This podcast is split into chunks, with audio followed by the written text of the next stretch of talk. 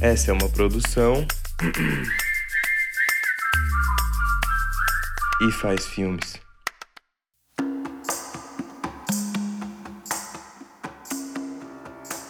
O gesto comum é inspirado em pessoas reais que fazem a diferença na vida de outras pessoas.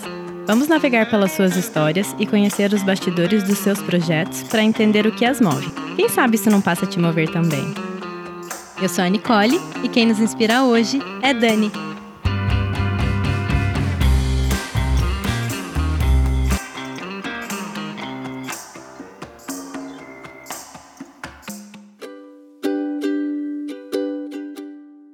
Sou a Dani Fritzen, eu sou atriz, escritora, dramaturga, roteirista, contadora de histórias, sonhadora. Eu sou uma pessoa que escrevo a vida. Eu observo os detalhes da vida e transformo isso em histórias. Eu conheci a Dani por acaso, num almoço na casa de uma amiga. Uma mulher contente, animada, falante, com a voz alta e que logo me prendeu a atenção. Perguntei para ela como ela se definiria e. Eu me defino como uma sonhadora. Eu sou muito sonhadora, sou aquela pessoa que sou movida a sonhos, sou movida pelo meu sonho. Todos os dias eu acordo e acredito que vou realizar. Os sonhos da Dani envolvem arte. Aos três anos, ela subiu num palco pela primeira vez, mas ela nasceu numa família que ninguém era artista. Ela conta que, como muitos artistas, ouvia dos pais. Ai, primeiro vai escolher sua profissão, depois você vive da arte. A Dani até tentou ser publicitária e ir para um caminho mais tradicional. Eu sempre, a minha vida inteira, eu fiz teatro. Só que quando eu, eu, a gente escolhe né, a profissão lá com 17 anos, 16, 17 anos, é, são aquelas profissões tradicionais, né? E na minha época, eu não tinha muito conhecimento de como eu podia fazer é, para me tornar atriz. Era uma coisa distante da minha realidade, né? E aí eu fui fazer faculdade de publicidade, fiz marketing, trabalhei um tempo com isso. E aí tive o meu primeiro filho, o Rafa. O Rafa, sem nem saber, foi um dos grandes encorajadores para que a Dani entrasse de vez em contato com o que ela faz hoje. Ela começou a contar histórias para ele, e? E aí, nessa de contar histórias, eu criei a minha primeira personagem, que foi a Luna, a sonhadora. Uma menina que queria buscar uma estrelinha no alto do céu e descobriu essa estrela dentro do coração, que eram os sentimentos que ela cultivava. E aí, dali eu não parei mais. Eu, eu coloquei essa história da Luna sonhadora no palco para lançar o meu primeiro livro. E aí não parei mais. Estou no décimo livro no dia que eu conheci a Dani, ela tinha vindo do Rio para fazer um curso com a dubladora brasileira Mabel César, que faz a voz da Minnie no Brasil. Fiquei super intrigada. Comecei a fazer cursos de teatro e aí com esses cursos eu comecei a trabalhar com as minhas peças, com os meus espetáculos que eu adaptava dos livros. Comecei a me produzir, aí consegui tirar o meu DRT com tanto trabalho que eu tinha de atriz e com esses cursos que eu fiz também. Dá para ver muito rápido quanto a Dani ama o que faz. A arte a mantém viva e ela transmite essa paixão para quem quiser ouvir, inclusive para quem tem vontade de seguir pelo mesmo caminho. Se você tem esse dom, se você escreve, se você é, gosta de representar, você tem que desde o começo se dedicar àquilo. Eu costumo dizer aqui para os meus filhos que primeiro a gente escolhe o que a gente ama e depois a gente vai ganhar dinheiro fazendo aquilo que a gente ama ama. O dinheiro é consequência daquilo que a gente faz com dedicação, com amor, com foco, com disciplina. Eu acredito nisso, que o dinheiro é, segue o nosso destino, né? Aquilo que a gente faz com paixão mesmo. De todas as coisas massas que eu ouvi sobre a trajetória dela, a que mais me cativou foi a Cabana e as suas histórias, que é um projeto itinerante. Não só de promoção da leitura, de contação de histórias, mas um projeto também de promoção do livro. Tudo começou quando a Dani trabalhou por um ano na Secretaria de Educação de Niterói, no Rio de Janeiro. Ela contava histórias nas escolas, mas sempre acabava com um pedido das crianças. Ai, tia, me dá um livro. A sensação de querer dar um livro para as crianças e não poder foi o que fez a Dani pensar nesse projeto. E aí eu resolvi é, sair da Secretaria de Educação e resolvi montar um projeto e vender para eles terceirizado. Aí foi aí que surgiu a, a ideia da cabana e suas histórias. Uma coisa muito interessante é que essa cabana que leva o nome do projeto realmente existe e foi montada por um cenógrafo com toda a criatividade da Dani. Tem que ser uma cabana colorida, cheia de é, novidades dentro, com um teto de estrelas, que a criança entre e, e se sinta transportada para esse mundo da imaginação. É nessa cabana que a Dani conta quatro histórias de quatro de seus livros em um trabalho em conjunto com uma produtora e um músico, o Renato Badeco. Então a cabana ela é montada em qualquer lugar, ela, é, ela, tem essa itinerância, ela é montada em qualquer lugar, seja numa praça pública, seja num museu, seja numa escola, enfim, a gente tem essa, essa liberdade, porque ela se basta ali, né, com o cenário. Eu e o, e o Renato Badeco, a gente conta essas histórias, cada uma de uma forma. Então a gente tem é, teatro mudo, é, bonecos, interação com a plateia. Tem uma história que a gente pega crianças da plateia, leva lá para dentro da cabana, eles colocam a carinha no painel e participam da história. Então cada história é contada de uma forma. E aí no final é, eu recebo as crianças dentro da cabana. Inclusive a porta da cabana é um livro. A criança vai folheando o livro e por último é a porta para entrar na na cabana. E aí a criança entra dentro da cabana e lá dentro eu converso com eles, eu distribuo esse livro, pergunto qual a história que tocou mais eles. Enfim, é, as crianças falam para mim: eu quero morar nesse lugar. Quero ficar dentro da cabana. É muito especial, muito especial mesmo. Legal, né? Eu fiquei curiosa para saber mais sobre a cabana. Então, dentro da cabana, eu tenho vários objetos que remetem às histórias que eu conto. Então, eu tenho um céu de estrelas, eu tenho a sapatilha da bailarina, o chapéu do soldadinho, eu tenho o chapéu da fada, da fada das letras. É, eu tenho todos os livros que eu já publiquei até hoje. No espaço, a Dani recebe visitas individuais ou grupos de 5 a 10 crianças. Eu fiz uma apresentação da cabana e suas histórias na Bienal do Livro do Rio de Janeiro. E aí nós montamos essa cabana, montamos montamos esses cenários, né? Cada história tem o um seu cenário e dentro todos esses objetos que aguçam a imaginação infantil. A criança fica pensando toda hora, a gente conta a história, a gente entra e sai da cabana. Aí a gente entra, pega um objeto lá dentro, sai. A criança ela não sabe muito é, o tamanho do que tem lá dentro e o que tem lá dentro, né? Então isso aguça a imaginação de quem está assistindo. Então é isso. É um projeto que mantém vivo o imaginário infantil. Achei linda a resposta da Dani quando eu perguntei perguntei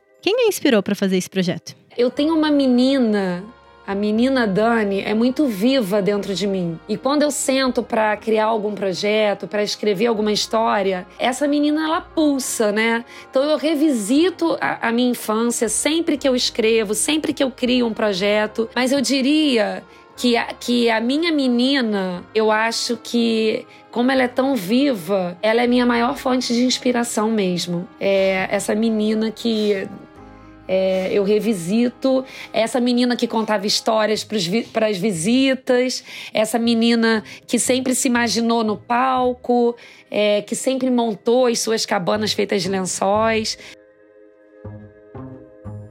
Que a gente aqui do outro lado saiba também resgatar a nossa criança interior quando estamos construindo os nossos sonhos.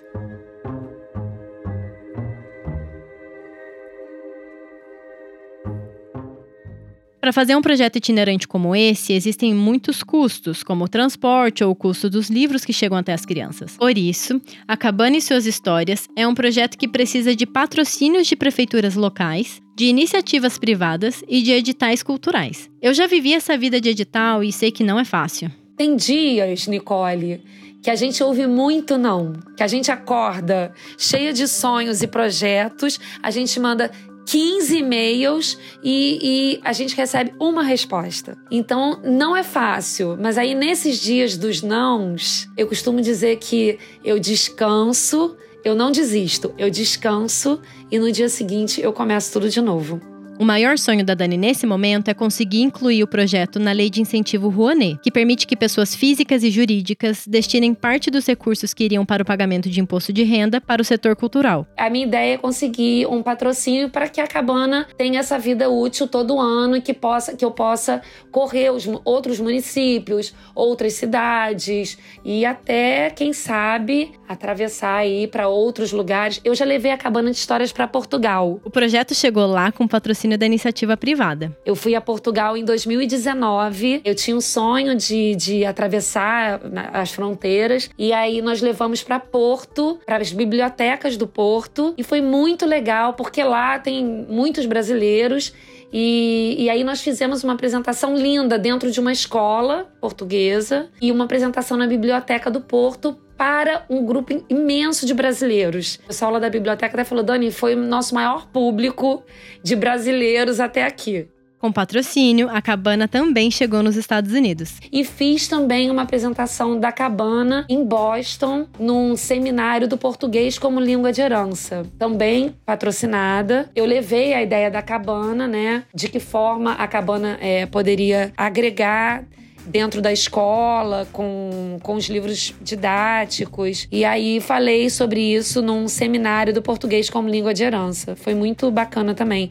Isso foi em 2018, 2017 ou 2018, antes da pandemia. Foi durante esse período que todos os projetos passaram para o formato online. Foi aí que eu gravei a cabana de histórias no Teatro Municipal. Fiz a gravação, disponibilizei o link para todas as escolas e depois, quando começou a voltar, eu visitei as secretarias, falei com os secretários de educação, deixei os livros para que fossem distribuídos para as crianças quando as aulas retomassem o presencial e esse link foi distribuído para as escolas. Então a gente teve que readequar o projeto. Já agora, em 2022, os projetos nas escolas voltaram com tudo. A Dani contou como andam os planos para esse momento. Eu agora, por exemplo, eu vou atender 22 escolas é, municipais que foram contempladas é, com o projeto. E eu vou às escolas atender essas crianças lá, porque eu não tive condição de colocar o transporte por conta da verba. E aí eu vou às escolas, mas todas as crianças vão ganhar livro. São 3 mil crianças contempladas nesse projeto que eu vou começar agora no mês de outubro, início de outubro.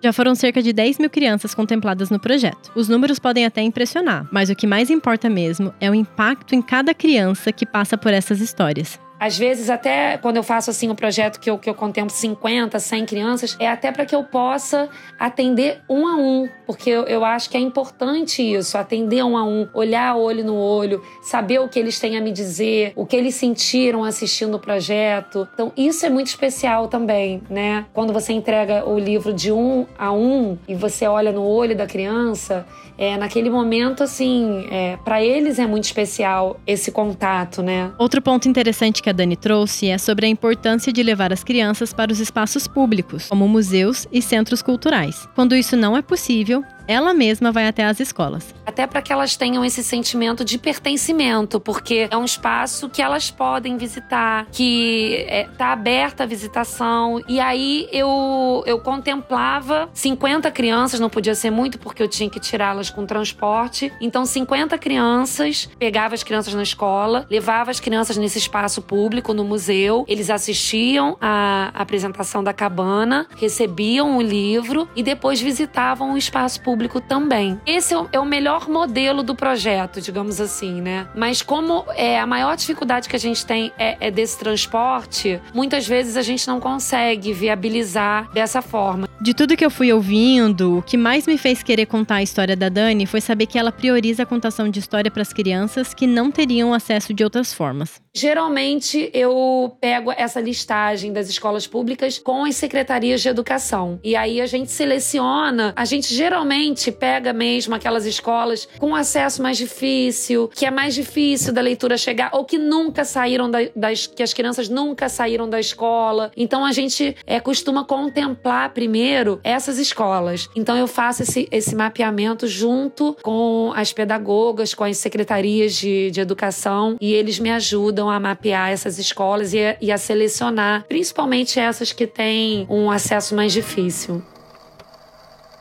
Eu vou até é, contar assim, uma história pessoal de vida.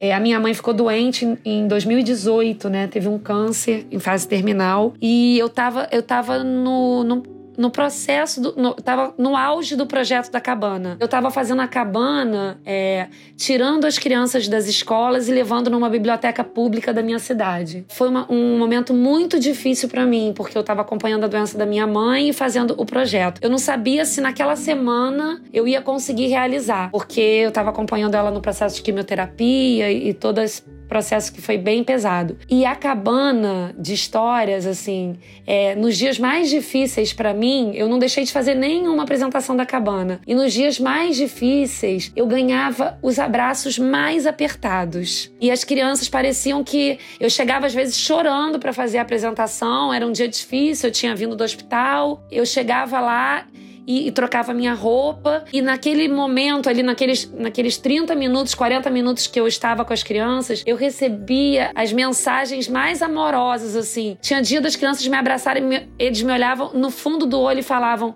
Eu te amo. Em 40 minutos de apresentação, eu recebia um eu te amo. E aquele eu te amo daquelas crianças, aqueles olhinhos brilhando, aquele, aquele momento que eu era transportada para esse mundo com eles, eu conseguia força para passar por tudo isso que eu estava passando, né? O fato dela não cancelar as apresentações mesmo tendo motivos mais do que válidos para fazê-lo, me fez pensar em como a arte salva e como pode também deixar um legado. Eu acho que a criança, quando ela descobre esse universo mágico da leitura e ela é capaz de se transportar da sua realidade para esse mundo é, da imaginação, eu acho que ali a gente começa a formar um cidadão mais consciente. É um cidadão capaz de fazer as suas escolhas, de escolher aquilo que ele acredita. Então eu acho que através da, é, do despertar dessa leitura, do despertar despertar da imaginação, eu acho que a gente tem a possibilidade de formar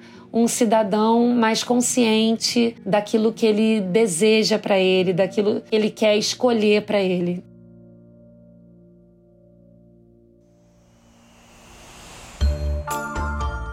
Eu acho que para mim esse episódio foi um lembrete de como a arte é um caminho, um refúgio e um ofício ao mesmo tempo. Espero que essa história tenha te tocado como me tocou. Se quiser saber mais sobre esse e outros projetos da Dani, é só acessar o Instagram e canal do YouTube Dani Fritzen Escritora. No Instagram, você também encontra mais sobre a cabana e suas histórias no perfil em construção, arroba a leitura é uma aventura. Chegamos ao final de mais um episódio do Gesto Comum e espero que você saia daqui querendo mudar o mundo sem deixar de respeitar os seus limites. Eu sou a Nicole e te vejo no próximo episódio.